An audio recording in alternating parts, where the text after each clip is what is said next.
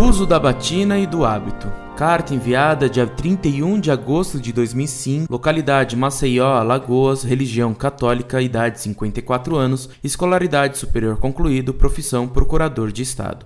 Conversando informalmente com uma religiosa da congregação da Filhas do Sagrado Coração de Jesus, disse-me ela que o uso de hábito e de batina não foi referendado pelo Vaticano II e foi mais além afirmou que este uso é cultural europeia e que não cabe ser observado na América Latina. Lendo os documentos do Vaticano II, não encontrei nenhuma referência ao que ela me havia afirmado. Afinal, clérigos e religiosos estão dispensados do uso salutar das vestes pertinentes? O que me dizem da afirmação dessa irmã religiosa?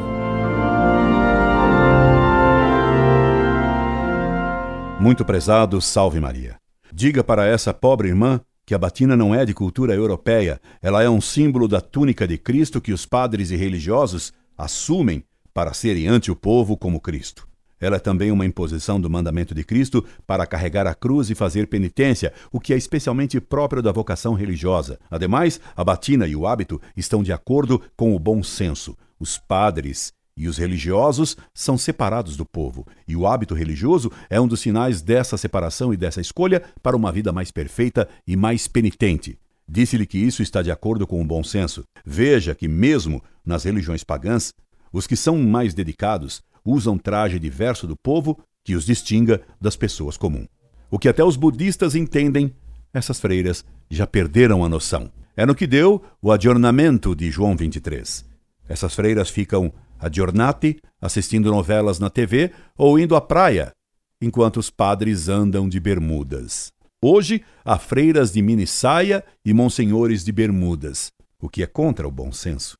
Um clero sem batina equivale a um exército sem farda. Um exército sem farda vira bando, pois perde a identidade. Os padres Frades e freiras hoje, seguidores do Vaticano II, fazem questão de perder a sua identidade religiosa. Por isso, querendo ser iguais a todos, acabam por querer se casar como todos.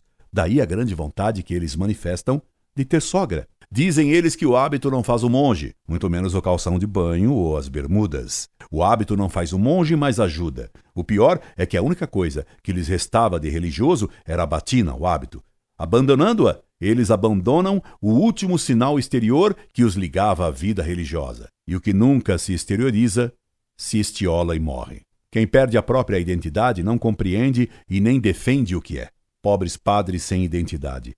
Pobres freiras iguaizinhas a todo mundo. Quando vier o esposo, esses pobres padres sem batina e essa pobre freira sem hábito e decotadas estarão como as virgens loucas, sem óleo em suas lâmpadas, sem fé em suas almas. Rezemos pelo clero e pelos religiosos. Incorde Jesus Semper, Orlando Fedeli.